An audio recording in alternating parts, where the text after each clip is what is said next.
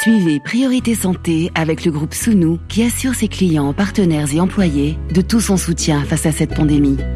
Sounou Assurance, notre métier, l'assurance.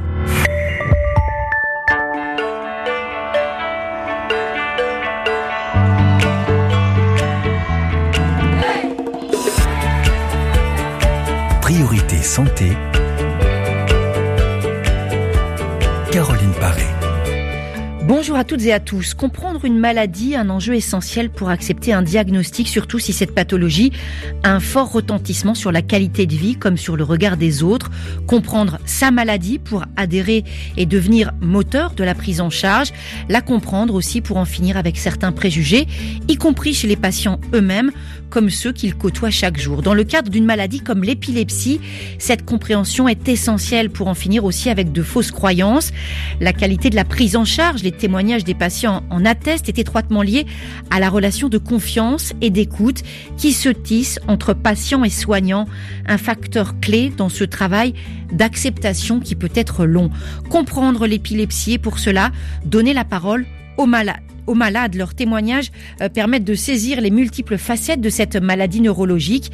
Symptômes, impact sur le quotidien, vie de famille, scolarité, parcours professionnel, ressenti, tolérance efficacité ou non des médicaments, des paramètres multiples, des expériences singulières pour sortir des fausses représentations et des clichés pour ouvrir de nouvelles fenêtres.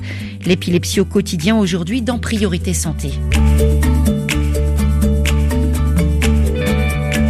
Épilepsie au quotidien, témoignage de vie, un fascicule publié aux éditions Grand Public Santé que vous avez co-signé avec le docteur Emmanuel Cusin, professeur Sophie Dumont, bonjour. Bonjour. Vous êtes chef du service de réhabilitation neurologique à l'hôpital de la Pitié-Salpêtrière à Paris, présidente de la Ligue française contre l'épilepsie. Et vous avez également écrit le très documenté Épilepsie de l'enfant, de l'adolescent et de l'adulte, publié aux éditions Elsevier-Masson. Témoignage, le vôtre. Justine Lepelletier, bonjour. Bonjour. Votre épilepsie a été diagnostiquée il, a, il y a 8 ans. Vous êtes aujourd'hui à 24 ans bénévole au sein de la Fondation française pour la recherche sur l'épilepsie. Vous avez plein de projets. Vous nous direz lesquels tout à l'heure. On sera en ligne également du Togo avec le professeur Mofou Bello, chef de service de neurologie au CHU Sylvanus Olympio de Lomé. Professeur Bello qui est également chef de division de la surveillance des maladies non transmissibles au sein du ministère togolais de la Santé. Et bien sûr, nous allons répondre au cours de cette émission aux questions de vous, auditeurs et auditrices. Priorité santé sur RFI. Et je me suis aidée hein, pour cette émission de la formule retenue dans ce petit livre, L'épilepsie au quotidien, qui propose une forme de va-et-vient entre témoignage et expertise. Votre, expertise, professeur Sophie Dumont, important pour bien faire comprendre au grand public ce qu'est l'épilepsie. Et ce n'est pas facile parce que, il faut le dire, c'est une maladie assez compliquée. Cette maladie neurologique, elle concerne tout de même près de 600 000 personnes en France, chiffre très impressionnant. Alors c'est important d'écouter euh, ce qu'ont à dire les premiers concernés, les malades, euh, parce qu'ils ne parlent pas seulement de leurs symptômes. Hein. Euh, l'épilepsie, ce ne sont pas simplement des crises d'épilepsie. Non, du tout. C'est vraiment vivre avec une, une, maladie chronique et surtout vivre avec la peur en permanence de faire une crise au mauvais moment puisqu'il n'y a pas tellement euh, de signes annonciateurs euh, des heures avant de, la survenue d'une crise. Donc c'est tout un mode de vie qu'il faut adapter euh, en fonction de, l'épilepsie. Et apprendre à vivre avec. Justine Lepelletier, je me tourne vers vous. Est-ce que vous avez le sentiment que vous avez pris du temps pour comprendre votre maladie et que finalement, une fois que vous l'avez comprise, cette maladie, ça a été plus simple de l'accepter? Alors euh, déjà pour l'instant j'apprends encore à l'accepter, mhm. même si c'est encore euh, dur tous les jours. Mhm. Euh, malgré tout, pour l'instant avec des projets que j'ai là maintenant, ça va encore. Mais Justine Le Pelletier, la connexion n'est pas très bonne. On espère. Ah. On vous entend bien là, ça y est, on vous a retrouvé. On espère que ça va aller mieux. Allez-y, continuez, excusez-moi. Comme l'a dit le professeur Dupont, hmm. c'est surtout la peur. Hmm la peur euh, de sortir dehors et de, de faire une crise. Comment les gens vont réagir? Est-ce qu'ils vont savoir euh, faire les, les bons gestes? Pour que nous savions, enfin, que nous euh, soyons bien pris en charge. Ce qui vous fait le plus peur, c'est quoi? C'est votre sécurité ou c'est le regard des autres? Le regard des autres. Et justement, est-ce qu'il y a eu des, moments dans votre vie où vous vous êtes dit là j'ai passé un cap, ça va mieux dans mon euh, parcours, euh, la maladie, bon elle me pèse, c'est difficile, j'ai peur, vous venez de le dire, mais j'arrive mieux à m'adapter? Il y a trois ans, hum. Car euh, ma neurologue a trouvé un traitement hum. qui m'a stoppé mes crises généralisées, hum. mais j'ai toujours quand même des crises partielles. Donc du coup j'ai j'ai pu revivre. Hmm. C'est-à-dire que j'ai pu commencer à avoir euh, des, des projets et commencer à vivre ma vie que je n'avais pas eue auparavant. Et vos symptômes aujourd'hui, ils ressemblent à quoi euh, Vous avez, vous dites un traitement qui, qui a l'air de plutôt bien marcher. Votre prise en charge, c'est quoi, Justine, aujourd'hui? C'est ma prise en charge, c'est des rendez-vous euh, une fois par semaine. Euh, j'ai une orthophoniste pour réapprendre euh, à parler mhm. et à revoir mes tout ce que j'ai perdu mhm. en comment dire les déficiences comment on peut dire ça motrices mhm. euh, à, tout ce que j'ai appris pendant mes années lycée a été euh, perdu car dès dès qu'on fait une crise tout le cerveau s'abîme. Mhm. Du coup, j'ai perdu euh, beaucoup de choses. Mhm. Et l'orthophoniste m'a beaucoup aidé pendant trois ans. Mhm. Et je continue d'en faire. Et j'ai trouvé récemment une dame qui, qui m'aide à, à me, me réinsérer dans la vie professionnelle. Et cette insertion, elle intègre votre maladie? Oui. Et ça, c'est important pour vous? Oui, beaucoup parce que finalement, vous vous, enrichissez aussi d'une certaine manière de cette maladie. Vous en tirez quelque chose. Bien sûr, elle vous a apporté beaucoup de soucis. On a bien compris, hein, quand on mm. perd des, des, compétences alors que vous avez mm. travaillé pour les avoir, on peut pas dire que on va pas faire le, fameux euh, sermon. Euh, ça m'a rendu plus fort parce que très souvent les patients sont absolument pas d'accord avec ça et on les comprend complètement. C'est une espèce de morale qui est parfois très très très pesante. Mm. En tout cas, vous en avez fait quelque chose. Oui transformer l'expérience, professeur Sophie Dumont. On, prend vraiment conscience. Dupont, excusez-moi, Dupont. J'en permets. J'étais, en fait, pour tout vous dire, je suis vraiment émue par ce que vient de dire Justine. Quand on imagine des élèves qui vont à l'école, qui travaillent, qui apprennent, et qu'une de ces crises vient en quelque sorte leur vidanger le cerveau, on peut imaginer ce que c'est pour elle, pour ses parents, euh, tous ces efforts qui qui font, et malgré tout, elle a cette ténacité, cette volonté. Je trouve que c'est quelque chose de il y a de quoi être épaté devant, devant la détermination. Professeur Sophie Dupont, on prend conscience en, lisant euh, l'autre livre très complet, hein, médical, qui s'adresse aux soignants, épilepsie de l'enfant, de l'adolescent et de l'adulte, qui a vraiment une dimension pluriel, euh, beaucoup d'épilepsie, des causes variées, des symptômes divers, des syndromes multiples, c'est complexe. Euh, toutes, ces toutes ces épilepsies, justement, comment on explique à son patient euh, la nature réelle de ce dont il souffre? Justine vient de nous l'expliquer, elle apprend encore au jour le jour. Oui, bien sûr. Alors, euh, avant tout, on, est d'accord qu'il y, a, vraiment euh, un effort d'explication qui va varier puisqu'il n'y a pas en fait une épilepsie qui se ressemble. Le, cas de Justine est, particulier. Hein. on, ne régresse pas forcément à, chaque crise. Et, juste en fait on n'abîme pas hein, son cerveau quand on fait des crises heureusement mais euh, il faut être un petit peu pédagogique employer des mots pas trop compliqués ce qui est parfois un peu compliqué pour nous médecins et surtout, on ne peut pas avoir de discours euh, uniciste mhm. puisque l'explication va différer pour chaque patient. Euh, il y a différents types d'épilepsie, comme vous le disiez, différents types de causes, différents pronostics. Ça va de l'excellent au, très très mauvais. Et donc, il faut en permanence euh, adapter à nos patients ce qu'on leur dit. Alors, maladie qui n'est pas toujours bien connue du grand public, on a beaucoup de questions d'auditeurs. Narcisse, qui nous écoute au Cameroun, demande par exemple est-ce que quand les enfants ont des absences, hein, quand ils ont l'air vraiment dans la lune, mais un long moment, il faut y voir un symptôme de l'épilepsie? Alors c'est tout à fait possible. Euh, l'absence est parfois très difficile à diagnostiquer parce qu'en fait c'est un petit arrêt sur image de 10 secondes. Donc euh, si l'enfant ne fait rien à ce moment-là, c'est pas forcément repéré par l'entourage. Il faut y penser quand il y a un fléchissement scolaire euh, inexpliqué, euh, quand on pense que les enfants sont trop dans la lune, non concentrés, se poser la question. Ce qui ne veut pas dire non plus que tous les enfants un petit peu euh, lunaires soient forcément épileptiques. Mais quand il y a vraiment des, choses qu'on ne comprend pas, il faut se demander si effectivement pourrait pas y avoir une épilepsie qui pourrait expliquer ça parce que euh, la crise ne se résume pas à la convulsion qui est pour tout le monde le prototype de la crise mhm. d'épilepsie, mhm. mais ça peut être effectivement une absence qui dure 10 secondes et qui va pas être tellement repérée. Alors justement, définition tout à l'heure, euh, Justine Lepelletier a utilisé, a employé le terme crise généralisée, on va dire contenue par les médicaments et qui passe à des crises partielles. C'est quoi la différence?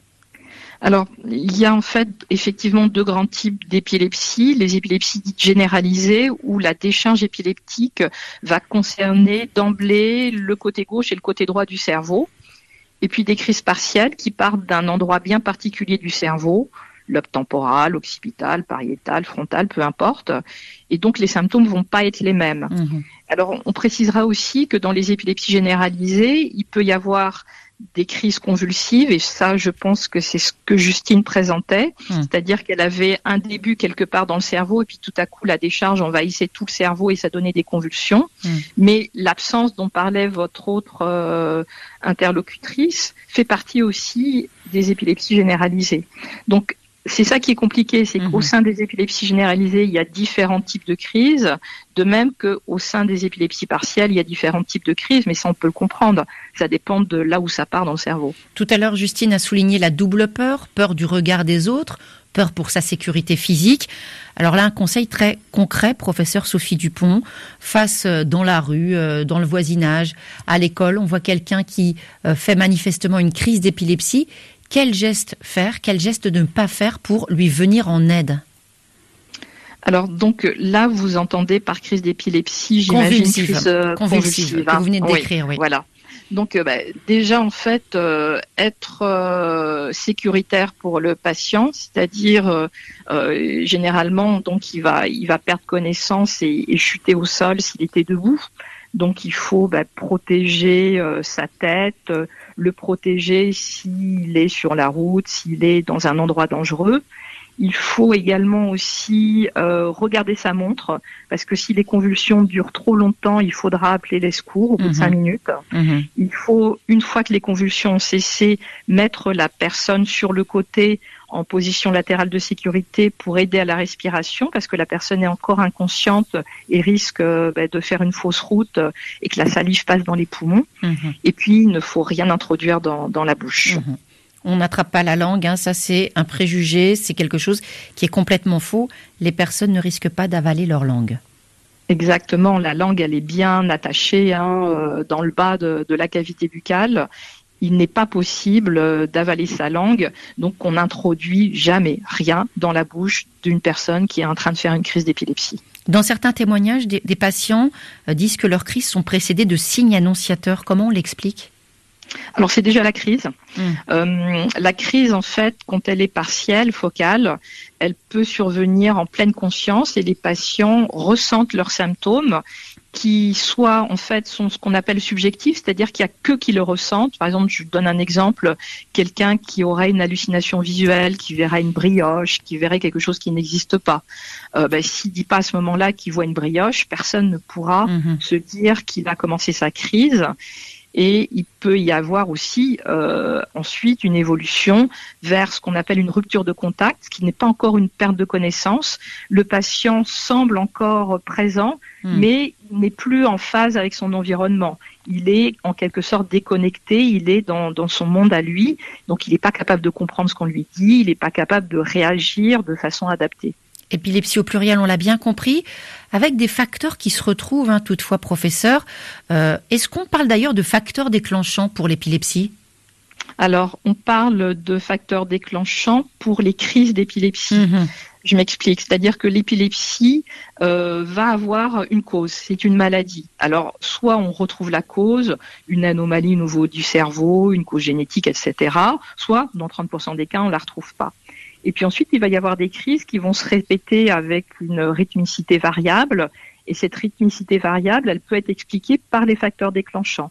Les facteurs déclenchants, ils expliquent pourquoi éventuellement on va faire une crise à un moment donné. Alors on les retrouve pas toujours, hein, ces facteurs déclenchants. Mais il y a des patients, ils savent que ben, s'ils font une nuit blanche, ils feront une crise, mhm. par exemple. Mhm. Donc ça, c'est un facteur déclenchant. Mais c'est pas ça qui font qu'ils sont épileptiques. C'est ça mhm. qui font une crise à ce moment-là. On a bien compris. Ça veut dire que, par exemple, si on est très sensible à la fatigue, mais si on veut vivre, hein, tout simplement, il faut se ménager, il faut apprendre un petit peu à dompter ces différents paramètres. Tout à fait, c'est-à-dire c'est ce qu'on appelle de façon un peu pompeuse l'hygiène de vie, mhm. c'est-à-dire à la fois réussir à, à pas se mettre dans des situations qu'on sait être des situations qui vont déclencher des crises, et puis en même temps vivre quand même euh, le plus normalement possible, parce qu'on peut pas tout contrôler dans une vie en permanence, sinon ça devient euh, insupportable. Donc il faut un peu de raisonnable mais il faut aussi en fait apprendre à faire du sport, à, gérer son stress, à, mettre aussi des, méthodes euh, alternatives en plus des médicaments qui permettront de réguler les facteurs déclenchants. Justine Lepelletier, est-ce que vous avez euh, identifié, euh, vous, des moments, des circonstances qui font et là, dans ce moment-là, la crise risque davantage d'intervenir, par exemple certaines émotions, certaines situations? Alors déjà, contrairement à d'autres euh, patients épileptiques, mhm. moi j'ai la chance d'avoir euh, vraiment euh, que trois facteurs déclenchants, c'est-à-dire bah, la fatigue, le stress mhm. et bah c'est tout. C'est vraiment ces deux facteurs-là. Il n'y en a mhm. pas de troisième. c'est-à-dire que tout ce qui est lumière, ça va pas me déclencher de crise. Mais le stress et la fatigue, j'apprends à le gérer. Je sais que si je sors euh, le soir, très tard, euh, le lendemain, il faut que je dorme, que je récupère beaucoup. Et le stress, j'apprends de plus en plus à le gérer. Comment Avec de la respiration, de la détente Vous faites des exercices? On m'apprend de plus en plus à gérer ma respiration, mhm. même si c'est dur. Euh, je veux pas trop en faire, mais j'apprends à, à gérer, oui, de plus en plus. Mais j'ai eu, j'ai été suivie et je suis encore suivie par un psychologue. Et c'est ça qui m'a beaucoup aidé à gérer mon stress. Et euh, c'est plus la psychologie qui m'a aidé que euh, la respiration. Alors un point justement, on va y venir euh, dans tous les témoignages, l'importance hein, de la relation avec le soignant et même parfois avec les soignants, car parfois il en faut plusieurs. on a presque l'impression qu'il s'agit d'une d'une rencontre. Et dans, votre cas, Justine Lepelletier, il y a eu des bonnes et des mauvaises rencontres. Oui, alors, qu'est-ce que vous pouvez nous dire justement aujourd'hui sur les personnes euh, qui vous soignent? Leur qualité, c'est quoi? Alors, euh, je pense que déjà, il faut trouver euh, le bon neurologue, mhm. c'est-à-dire pas pas quelqu'un qui avec qui on converse, on, tombe en amitié, ça non, parce que c'est quand même un médecin, mais en qui on a confiance, mhm. qui nous donne sa confiance. Et le premier neurologue que, qui m'a suivi, lui, lui se permettait de, de me faire la bise. Euh, et à part euh, vérifier mes, mes réflexes archaïques, c'est tout ce qu'il faisait. Mhm. On voyait que j'avais une épilepsie, j'ai une, une épilepsie pharmacorésistante, mhm. et euh, il essayait pas d'autres traitements. Mhm. Donc au bout d'un moment, au bout d'un an, avec, grâce au, à la FFRE, on, on m'a parlé d'un stimulateur du nerf vague. Mhm. La fédération euh, à laquelle vous appartenez, hein, qui. Oui, la euh, fondation. Mhm, mhm. La fondation. Donc, euh, on s'est dirigé vers l'hôpital Sainte-Anne. Et cette neurologue, elle a pris les choses en main et a décidé de partir sur un autre traitement. Certes, qui a pas très bien fonctionné, mais elle a décidé de, de me poser cette pile. Et là, on a vu quand même des effets. Même, enfin, faut quand même aller voir ailleurs si ça ne passe pas. Et c'est ce qu'on voit dans beaucoup de, témoignages, professeur Sophie Dupont. Très important, hein, ce, cette relation patient-médecin. Euh, Justine Lepelletier a employé deux termes qui sont pas forcément euh, accessibles à tout le monde. Hein. Euh, on va d'abord parler de cette pharmacorésistance. Qu'est-ce que ça veut dire quand on est épileptique? Ça veut dire que malgré les médicaments, on continue à faire des crises. Mhm. Ça ne signifie pas que les médicaments en soi sont inutiles et qu'il faut les arrêter. C'est-à-dire mhm. que si on les prenait pas, il y aurait sûrement plus de crises ou des crises plus graves. Mais néanmoins, normalement, le but d'un traitement médicamenteux, c'est d'arrêter toutes les crises. Et d'ailleurs, c'est le cas chez 70% des patients souffrant d'épilepsie. Il euh, en demeure donc malheureusement 30% qui, malgré des traitements médicamenteux, font toujours des crises avec une fréquence qui est très variable euh, d'un patient à l'autre. Et donc cette autre option de, prise en charge dont a parlé euh, Justine à l'instant, professeur Dupont, euh, c'est quand on, on, intervient sur le nerf vague. De quoi s'agit-il? Alors ça consiste à mettre en fait un petit stimulateur sur un nerf qui sort du crâne et qui passe dans le cou, qu'on appelle le nerf vague on pose un stimulateur et ce nerf vague, donc euh, il va être stimulé avec un petit boîtier comme un pacemaker qu'on dirige avec euh, donc un ordinateur et le nerf vague en fait il envoie des branches au niveau du cerveau et donc il diminue un petit peu l'excitabilité du cerveau. C'est une méthode qui peut être intéressante, notamment chez les patients qu'on ne peut pas opérer, puisqu'il y a une autre possibilité que les médicaments, c'est la chirurgie d'épilepsie, mhm. et qui peut donc, euh, alors non pas guérir, mais parfois diminuer de façon substantielle la fréquence des crises, et donc nous permettre éventuellement d'alléger les traitements médicamenteux. On va vous retrouver dans quelques instants après une pause en musique. On partira notamment au Togo. On donnera la parole aux auditeurs. Tout de suite, petite respiration donc avec Imani dans Priorité Santé. You will never know.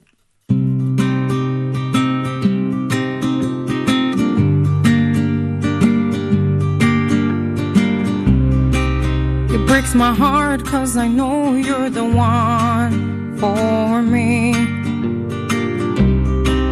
Don't you feel sad there never was a story? Obviously,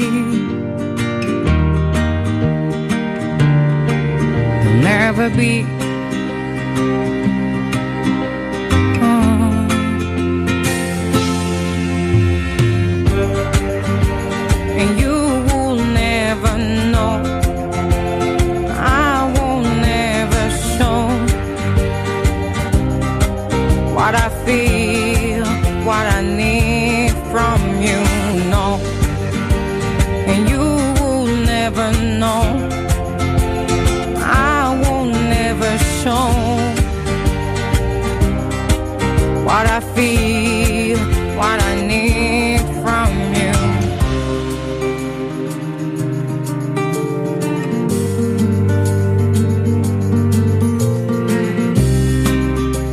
Every smile comes my reality. Irony. You won't find out what has been killing me. Can't you see me? Can't you see?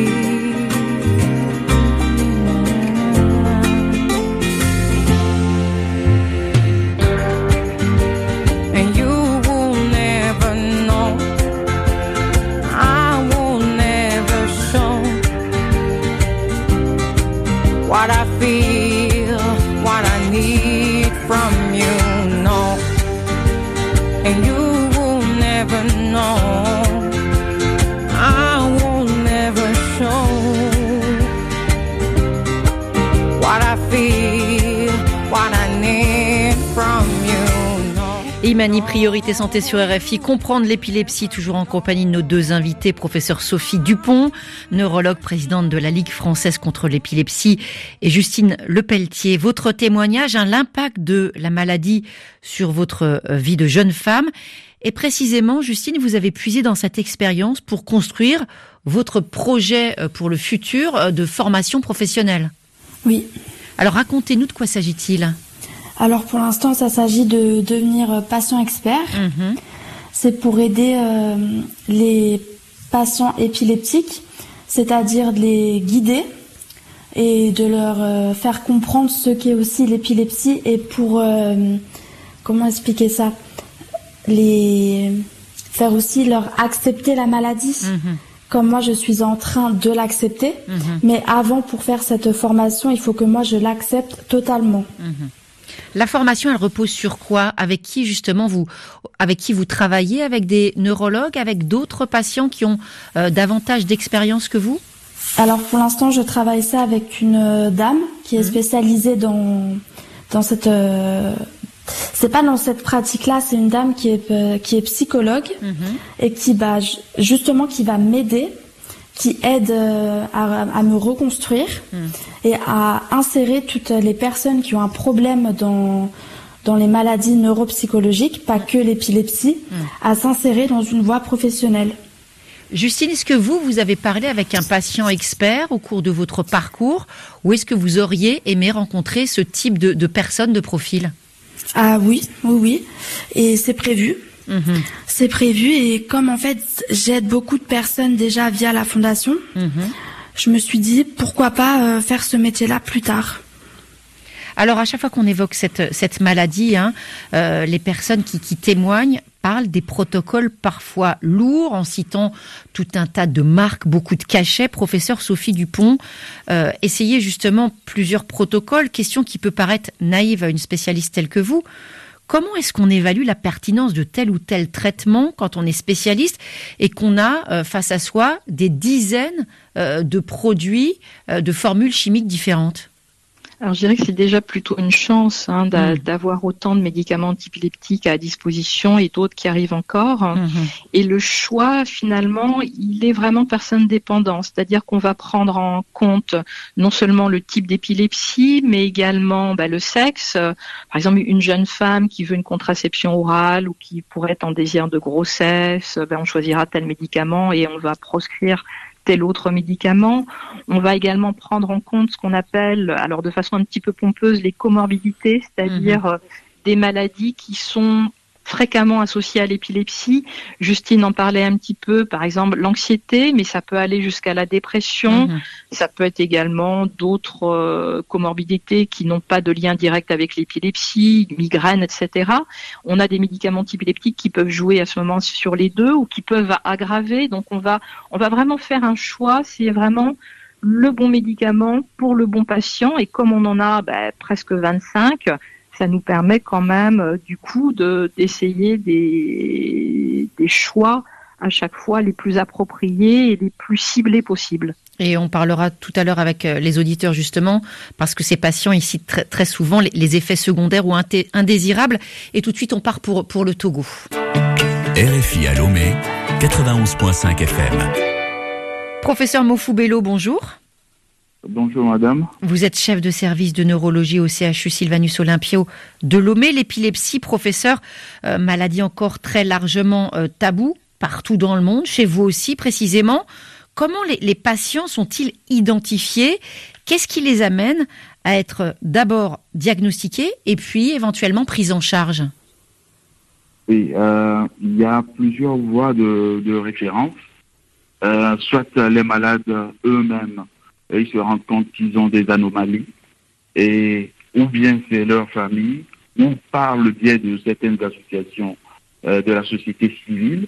Parfois, ce sont des enseignants dans les établissements scolaires qui les orientent parce qu'ils voient que ces, enfants qui viennent à l'école euh, parfois sont absents, ils présentent des ruptures de contact euh, régulièrement.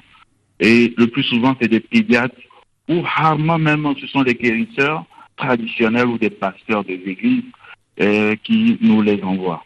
Voilà comment ça se passe. Mais dans la grande majorité des cas, euh, ce sont des patients euh, qui ne viennent pas, qui se cachent, qui pensent que c'est maladie honteuse. Voilà. Parce qu'il y a énormément de, croyances associées à, la maladie et surtout, on va dire, aux crises, hein, à certaines crises. Est-ce que vous pouvez justement nous parler de ces croyances et, des, euh, et de ce qu'on doit faire quand on est justement, comme vous, euh, neurologue, pour combattre ces croyances? Les croyances, elles sont énormes hein, hmm. et, ces croyances constituent un véritable frein pour que ces malades-là nous viennent en consultation. Euh, ce sont des croyances d'ordre spirituel. les familles ou bien les patients eux-mêmes pensent qu'ils sont en possession d'un diable Parfois, on pense à, la sorcellerie, aux, aux fameux gris euh, euh, dans certains cas, ce sont des produits biologiques euh, qui sont incriminés, notamment les baves, les salives, la sueur et les urines émises par les, les patients. Mm-hmm. parfois même, on pense que on a traversé un serpent aurait traversé le chemin et qu'on soit passé sur les traces du, serpent. C'est très énorme, c'est très varié. Et ceci va avoir des conséquences énormes hein, sur, sur la vie sociale des, des malades, notamment la relation amoureuse, sociale, professionnelle, et, et, et, ce qui amène les patients à cacher leur maladie. Hmm, risque, risque de stigmatisation, d'exclusion. Euh, on va, on va l'évoquer aussi. Une question très importante, professeur euh, Bello. Euh, c'est le désir d'enfant quand on est une femme et qu'on souffre d'épilepsie. Alors là, euh, c'est très. Euh, cette approche, elle est, elle est très importante parce que le plus souvent, ce sont les femmes euh, qui veulent avoir un enfant, mais euh, sont ralenties euh, par l'approche euh, de, euh, des, médecins. Ils, ne veulent pas venir en consultation, mhm. et cela nécessite euh, une relation très rapprochée mhm. entre malade et puis malade et puis médecin, et ou bien médecin et l'entourage du patient c'est très important de développer ces relations-là pour les amener à une certaine thérapeutique euh, parce qu'ils ne comprennent pas souvent qu'il faut prendre les médicaments tous les jours ou, bien même euh, parfois leur, leur, comportement c'est de prendre le médicament quand, après une crise. Mhm. Et donc voilà, c'est important même euh, cette éducation thérapeutique à faire. Et la prise en charge d'une femme épileptique qui veut avoir des enfants, c'est très important, euh, avec euh, euh des rendez-vous très rapprochés, comme mhm. je l'ai dit tout à l'heure, euh, des rendez-vous personnalisés. Et, et lorsque euh, ces patients sont libres de crise, comme on le dit le plus souvent, ils sont en arrêt de, des manifestations critiques, à partir de ce moment-là, on commence à préparer le terrain pour une certaine grossesse. Et ce qui est important, c'est le suivi euh, en consultation prénatale qui est très important. On, le souligne, hein, importance de ce suivi, importance de la confiance avec le soignant. Professeur Dupont, toujours en ligne avec nous. On donne la parole aux auditeurs et auditrices de l'émission tout de suite.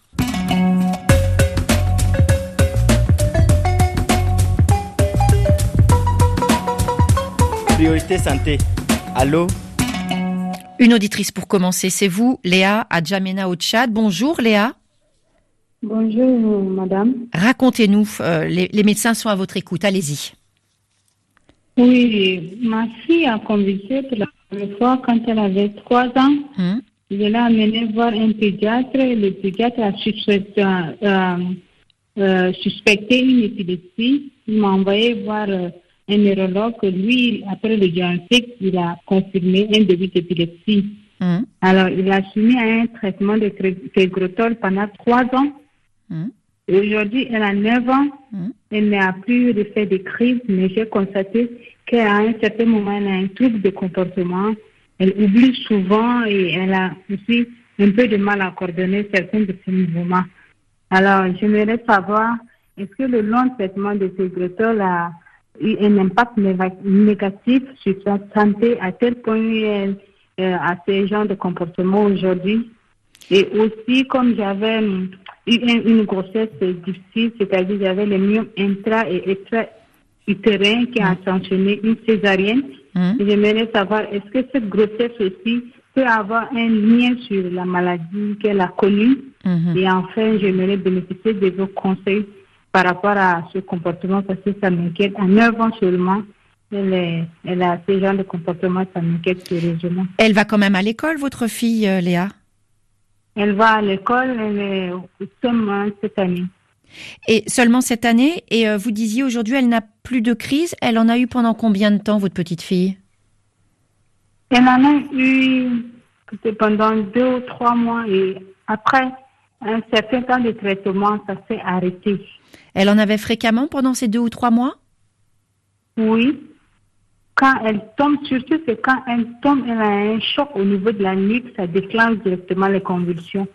Professeur Sophie Dumont, une maman qui se pose des questions, on la, comprend bien, deux choses très différentes. D'abord, euh, cette question sur euh, euh, l'impact des, crises et de cette épilepsie aujourd'hui sur ses capacités de, concentration et de mémoire, et donc forcément bah, sa, sa facilité ou non à apprendre à l'école.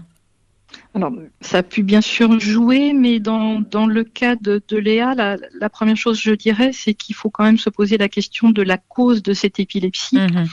Euh, et de savoir si c'est pas la cause de l'épilepsie qui aurait à la fois généré les crises et pourrait rendre compte des difficultés euh, comportementales et, cognitives actuelles. Mhm parce que il est vrai que parfois des épilepsies peuvent engendrer des, troubles cognitifs, notamment chez le tout petit, mais souvent c'est euh, beaucoup beaucoup de crises et sur une longue période. Et j'ai pas l'impression que c'est le, cas de, la petite fille de, Léa. Euh, concernant les médicaments, bien entendu, ils peuvent avoir un, petit impact hein, sur le, sur la cognition et le développement cognitif, mais là encore euh, on a quand même l'impression chez la petite fille de, Léa qu'il y a un seul traitement, il n'y a pas eu beaucoup d'épilepsie. Donc, euh, je crois qu'il faut vraiment faire un bilan pour euh, comprendre la cause et savoir si c'est pas cette cause qui donne les troubles actuels. Voilà pour la première question. La deuxième, euh, qui est liée à la, santé gynécologique. Euh, professeur Dupont, Léa parlait de, de myome, ces fibromes qu'elle a eu avant, une naissance par césarienne. Est-ce qu'il peut y avoir un lien entre justement ce, ce qui s'est passé au moment de, l'arrivée de, ce bébé et euh, ensuite ces problèmes de santé? Alors, a priori, non. Enfin, les fibromes, non. Mhm. Euh, alors, la naissance, a priori, s'est faite par césarienne. Mhm. Donc, euh, s'il n'y a pas eu de retard et s'il n'y a pas eu, en fait, de souffrance du bébé dans le ventre de sa mère, euh, là encore non. par contre, si la césarienne a été faite un petit peu tardivement et que sa petite fille était déjà en souffrance, mal oxygénée, etc., alors oui, là, ça peut avoir effectivement des, conséquences. Donc, il faudrait revenir un petit peu aux conditions et savoir exactement comment ça s'est passé, hum, savoir si ou pas la, césarienne a été faite rapidement ou si le bébé a été longtemps euh, laissé euh, sans oxygénation. Léa, est-ce que vous avez un pédiatre pour poser toutes ces questions directement? Vous pourrez, pourrez, parler à la fois des, conditions de, venue au monde de votre petite fille, et puis aujourd'hui, comment ça se passe pour elle, son intégration à l'école? Vous avez un pédiatre à qui en parler? Oui, il y, a, un pédiatre, oui. C'est celle qui l'a suivie, elle est là. Et vous pouvez lui poser des questions justement pour en savoir plus? Ok, je, je pourrais le faire. Si je, cherche à la contacter, je pourrais le faire. Un professeur Mofoubello, vous êtes également toujours en ligne avec nous. Je pense que conseiller à, à cette maman, à Léa, d'aller voir un pédiatre et de mettre un petit peu tout sur la table, c'est un petit peu la meilleure chose à faire? Oui, c'est la meilleure chose à faire. Il y a deux faits que j'ai relevés dans la description de la maladie. Oui. Euh, actuellement, la fille a des crises du comportement, mmh. et coordination également. Là, on remarque qu'elle a 9 ans et qu'elle est en CM1. Donc ça veut dire qu'il n'y a pas beaucoup d'impact sur la vie scolaire, hmm. mais il faudra qu'on explore ces troubles du comportement et également les troubles de la coordination. Donc ça revient à ce que disait le professeur Dupont, hein, euh, explorer ces troubles du comportement et de la coordination. Je, répète parce que non pas que ce soit clair, c'est pas clair ce que vous dites, professeur Bello, mais c'est parce que la ligne euh, se dégrade avec les minutes qui passent. Euh, voilà, on, souhaite une très très bonne journée à Léa, bon courage et puis toutes ces questions à poser à, à, votre pédiatre. Avant de retrouver un autre auditeur en direct, un message enregistré par Rodrigue, il nous appelle du Cameroun et on l'écoute tout de suite. Bonjour, je me nomme Rodrigue, j'ai 29 ans. Enfin, je suis épileptique depuis que j'ai l'âge de 9 ans.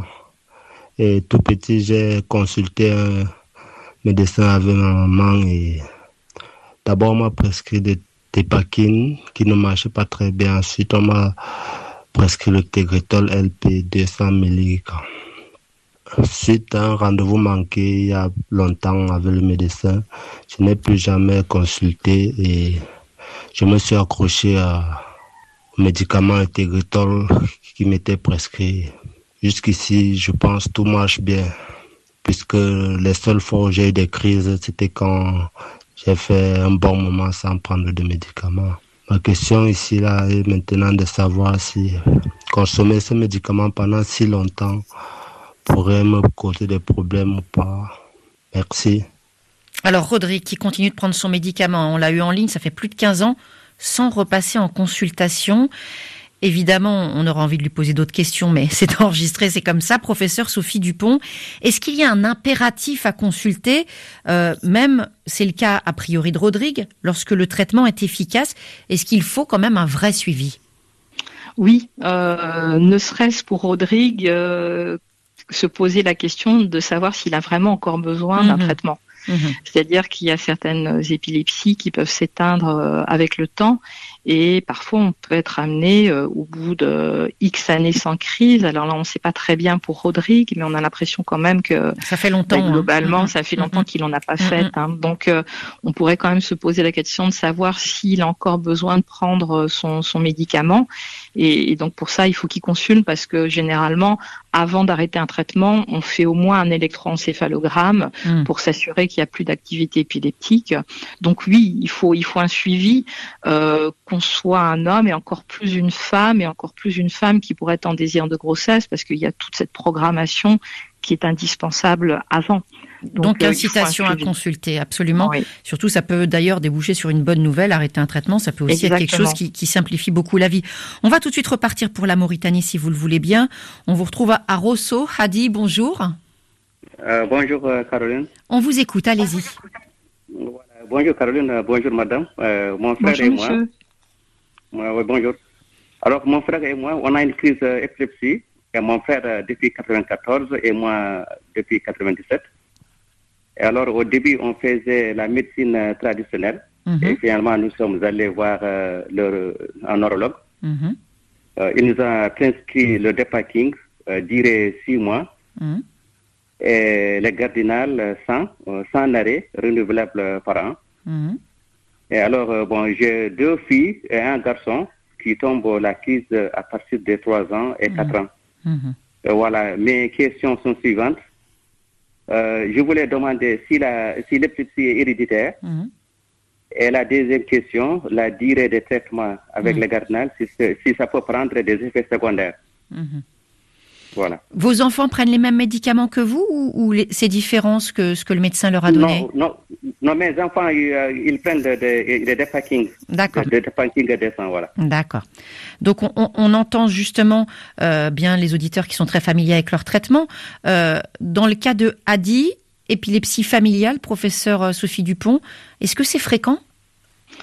Alors, des formes d'épilepsie familiale héréditaire sont plutôt rare, mais néanmoins, là, c'est vrai qu'on peut quand même se poser la question chez Adi, puisque son frère est épileptique et ses euh, trois, enfants, mhm. le, sont. aussi. Donc là, globalement, c'est vrai qu'il faudrait sûrement, si c'était possible, faire un, vrai arbre généalogique et mhm. peut-être une enquête génétique. Hein, ah, mais alors là, ça va être, ça va être compliqué, j'imagine, surtout dans le contexte tchadien. voilà, ça, ça sera peut-être un petit peu moins simple, mais il faut savoir que oui, il y a des formes génétiques d'épilepsie qui existent. Euh, qui peuvent être transmissibles de parents enfants, mais c'est quand même très rare. Et parfois, il y a ce qu'on appelle en fait des formes polygéniques, c'est-à-dire que c'est plusieurs gènes qui font la maladie, et donc il y a en fait euh, un climat familial, euh, un oncle, un grand-père, un cousin, voilà. Mais là, le fait que quand même il y ait en fait deux générations successives aussi touchées, Mhm. laisse entendre qu'on est plutôt dans une forme génétique euh, classique.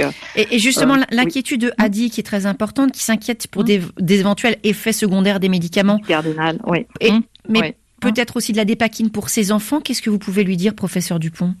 Alors, je dirais que concernant le, le gardénal, euh, c'est vrai qu'il peut y avoir des effets secondaires à, long terme, notamment plutôt de type ostéoporose, de type euh, rhumatologique. Mhm. Donc, il faut, voilà, il faut, bah, ça c'est, il faut prendre de la vitamine D, du calcium. Il faut, mhm. alors pour ces pour ces enfants et pour la dépakine, euh, je pense que ça sera essentiellement pour ces filles hmm. quand elles seront en âge en fait de procréer. Si elles ont encore le médicament, très clairement, il faudra passer à autre chose. Oui, parce qu'en France, il y a eu un grand scandale sanitaire lié à ce médicament qui avait provoqué de très graves malformations euh, chez les bébés qui étaient nés de, femmes à qui on, avait prescrit de la, de la dépakine. On parlait tout à l'heure des préjugés.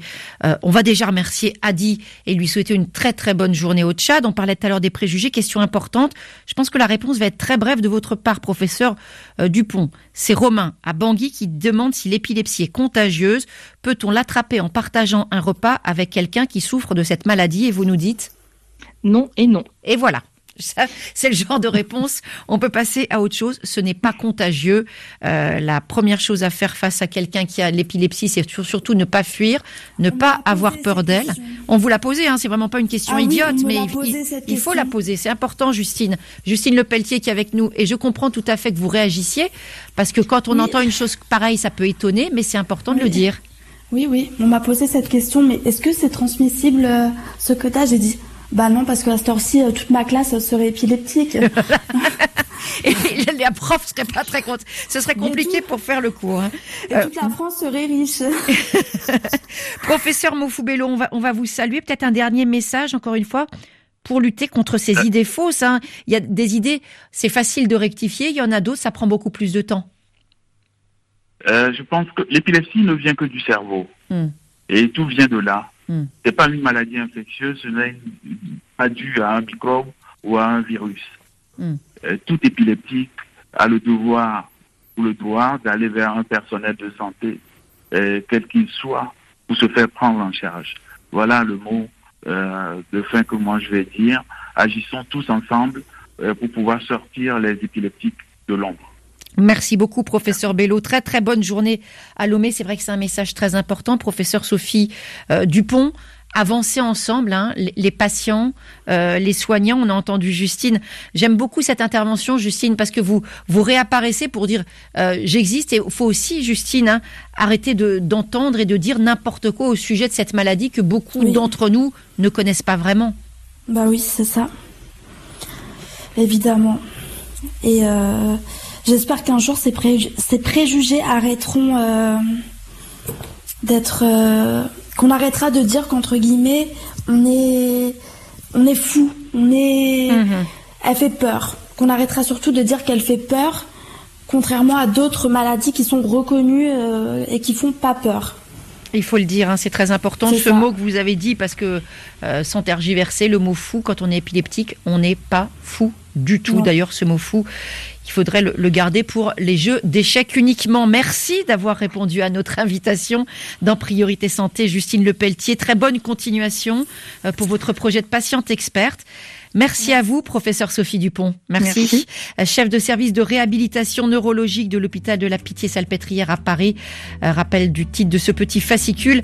L'épilepsie au quotidien, témoignages euh, de vie aux éditions euh, Grand Public euh, Santé. Beaucoup de témoignages, beaucoup de voix, de parcours de vie différents justement pour comprendre toutes ces multiples facettes de l'épilepsie, une maladie sur laquelle on revient fréquemment, vous le savez, dans Priorité Santé. Et cette émission, vous la retrouvez sur le site de l'émission rfi.fr.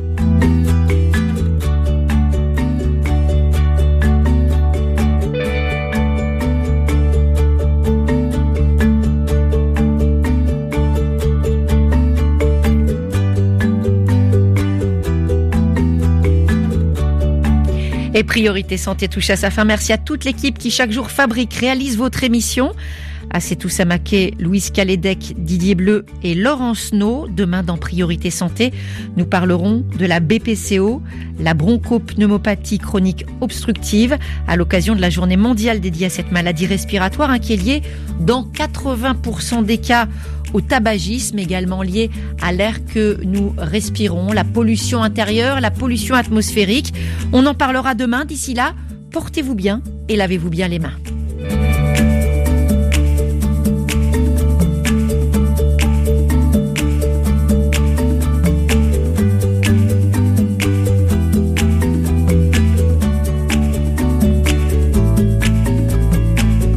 Vous avez suivi Priorité Santé avec le groupe Sounou qui est à vos côtés pour lutter contre cette pandémie et vous assure de tout son soutien. Sounou Assurance, notre métier, l'assurance.